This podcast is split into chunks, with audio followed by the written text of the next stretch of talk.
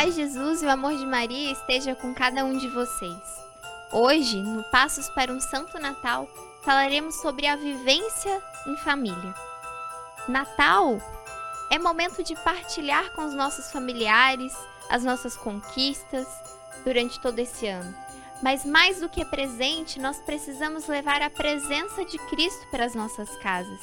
Por isso é tempo de nos voltarmos a viver em família, a visitar os nossos familiares, a telefonarmos, a entrarmos em contato e fazer com que Cristo chegue a eles de qualquer forma, seja em uma oração que nós façamos reunidos ou simplesmente uma ligação e uma escuta carinhosa que nós temos com nossos familiares.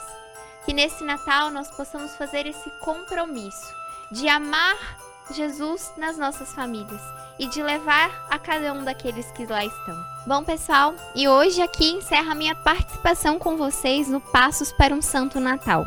Amanhã nós teremos o último passo com o Rafael.